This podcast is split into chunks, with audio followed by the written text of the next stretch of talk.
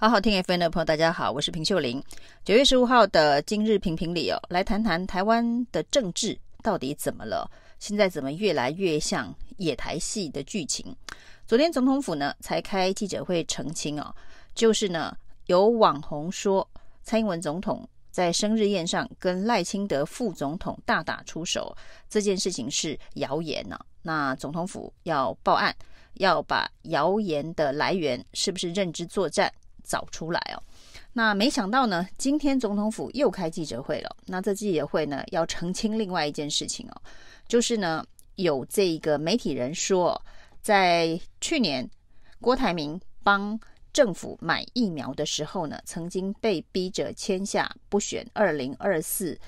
总统的切结书。有了这样子的一个切结书之后呢，才让买疫苗的进度能够顺利的推动，这当然是呃搭上了现在呢慈济的执行长颜博文出来回忆去年买疫苗的时候所遇到的种种波折。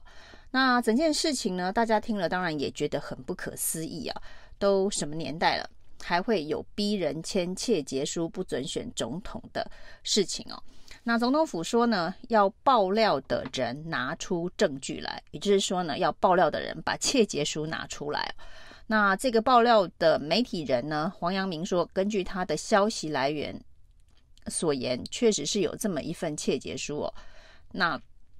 至于呢，这一个切结书的内容跟过程是如何发生的？那黄阳明当然没有更进一步的说明，但是总统府的态度也蛮奇怪的。昨天呢，这一个莫名其妙的总统副总统打架的谣言呢，总统府说，呃，要去报案了。那后来据说是一个中国大陆的网红频道里头所说的内容。但是这个内容其实，在台湾的媒体或是台湾的网络圈里头，基本上很少有传播，呃，这个讯息的流通哦。那总统府说要告，但是呢，黄阳明所说的这一个逼郭台铭签二零二四不选总统切结书的这件事情哦，总统府的态度仅止于要爆料者拿出证据哦，却没有提要呃控告。呃，这一个不实的谣言的动作，所以呢，黄阳明再度的成为独孤求告。上一次呢，他呃请林志坚以及林志坚的前助理杨玲仪哦，呃代笔说，他说呢，这一个论文极有可能是杨玲仪代笔这件事情哦，要杨玲仪要林志坚告他，不过他等了。好几天了，其实不是好几天，应该是好几个礼拜。那这两个人都没有采取任何的法律行动，所以他第一次独孤求告的行动失败了。那这一次呢，他再度表明哦，那希望总统府可以告他，如果认为他所言不实的话，可以直接到法院去告他。那整件事情就更容易摊在阳光下检验哦，他对他自己呃发表的言论负起完全的责任了。但是看来目前这个独孤求告的第二集啊，仍然没有下文哦。总统府只是说要他拿出证据来。那黄阳明说呢，他的这一个讯息啊，其实也不是什么新消息啊。那在去年的七月十八号呢，就曾经风传媒报道过，说郭台铭为了要买成疫苗这件事情，还找了民进党的大佬。柯建明就是民进党立院党团的总召柯建明，那柯建明在民进党内的分量，当然大家都知道。那找了他当窗口帮忙协调，然后告诉柯建明说，他一定会配合呃政府，他只是想要帮忙买疫苗而已哦。那甚至呢，他还写信给蔡英文总统。其实，在去年这个买疫苗一波多折的时候呢，郭台铭的动作蛮多的。那有几次半夜所发的这个脸书文，其实是让很多人看不太懂，因为这个文的内容啊，除了这个针对买疫苗这件事情有比较多的阐明哦，其实。印象中有几篇文章都有提到他没有政治野心这件事情啊。其实当时看到郭台铭的发文的时候，大家也很疑惑，就是呢，买疫苗这件事情哦，跟他有没有未来的政治野心到底有什么关系啊？那后来他写了一封呃告总统的书哦，大概是这样子的内容，里头也提到他特别主动是提到他无意二零二四相关的内容。那现在黄阳明的爆料当中哦，呃，比较多一点的是这一个所谓的主动声明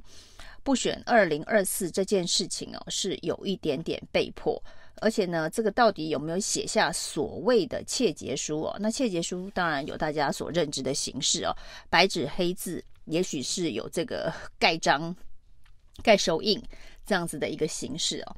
那这个到底有没有？从去年的七月十八号风传媒的报道当中呢，说绿营高层爆料有这么一件事情，就是郭台铭可以买，但是呢，他不能选二零二四的总统，已经有释放这样的讯息哦。不过当时总统府没有否认，也没有像现在大动作的澄清哦。那当然，也许是时空环境不同哦。当时并没有所谓的慈济事件在先，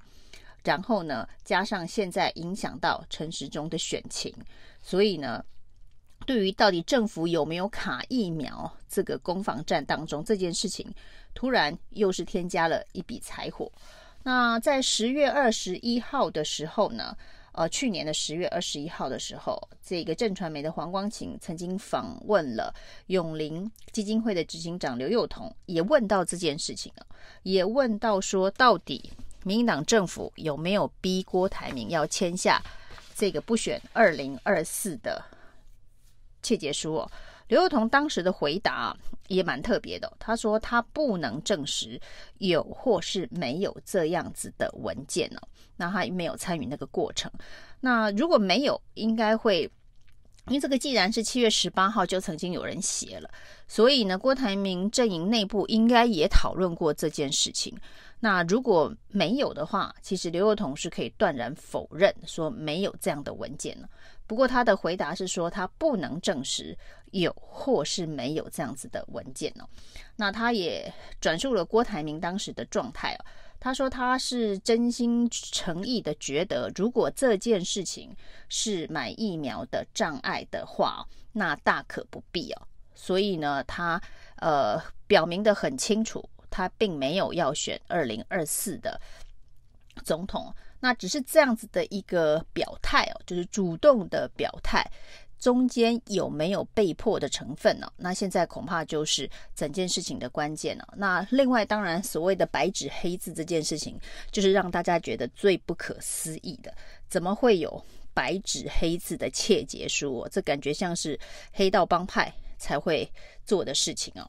那对于是不是会有白纸黑字不选总统的切结书哦，这个作家苦苓哦，他当然是呃比较亲民进党的作家。苦苓他说：“怎么可能？当年李登辉跟林洋港啊，有关于这个不选总统的承诺，也只敢用口头的承诺，怎么可能会有政治人物呃这么傻？”用白纸黑字的方式写下切结书哦，那这件事情哦，有一点点越描越黑哦。赵苦林的这个说法，越描越黑的部分就是似乎暗示了，也许民进党政府的确是有要求郭台铭，如果要买疫苗，你就要承诺不选二零二四哦。不管你是口头的要求，或者是白纸黑字的要求，都做了相同的意思表示。那这件事情恐怕就已经是台湾人民、台湾社会不想接受了。就是民进党把执政权这件事情放在人民的这个生命价值的前面，这件事情对民进党来讲就是一个重伤害了。不管你是口头承诺还是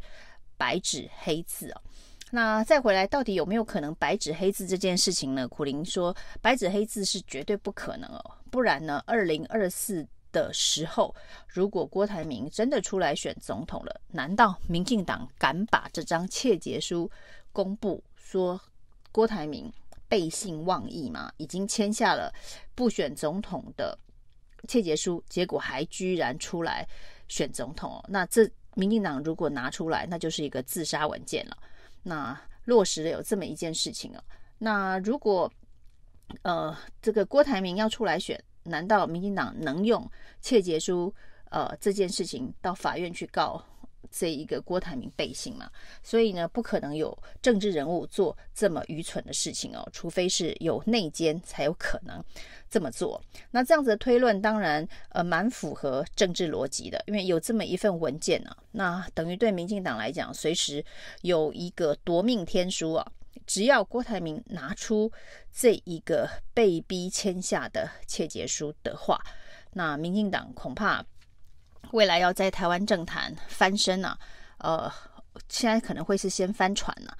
那对于不只是年底的选情，对于二零二四都是非常非常严重的伤害。那既然这么严重，那也大家觉得这件事情不可能存在。那为什么总统府不采取法律行动？那至少控告